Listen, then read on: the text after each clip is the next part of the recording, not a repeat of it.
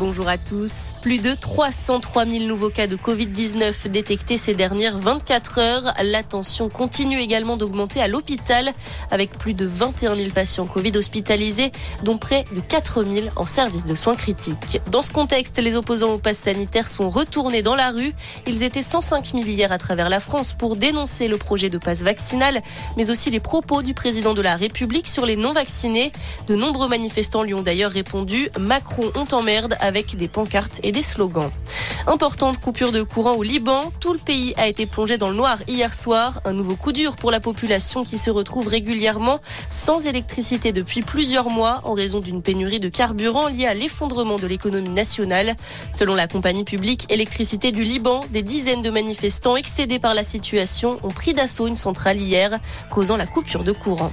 Une étape délicate franchie avec succès. James Webb a terminé de déployer son miroir hier, un élément de 6,5 5 mètres de diamètre, essentiel au bon fonctionnement du télescope envoyé dans l'espace le 25 décembre dernier. Il avait dû être plié pour entrer dans la fusée de décollage. Place maintenant à la phase d'alignement et de calibrage pour environ 5 mois avant les premières observations. Une 79e cérémonie des Golden Globes sous le signe de la sobriété. L'événement qui récompense les meilleurs films et séries se tient ce soir à Los Angeles, sans public ni retransmission télé. En cause, un boycott de la profession qui dénonce les pratiques internes et le manque de diversité du jury. Notez que quatre Français sont nominés, notamment Marion Cotillard pour son rôle dans Annette et Omar Sy pour la série Lupin. Et puis trois nouveaux départements en vigilance orange. Les Landes, le Gers et l'Aisne sont maintenant également concernés par l'alerte crue.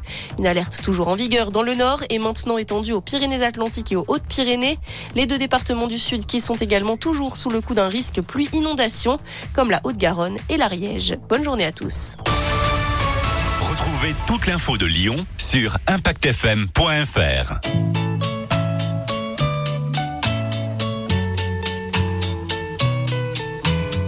Tous les garçons et les filles de mon âge se promènent dans la rue de par deux. Tous les garçons et les filles de mon âge savent bien ce que c'est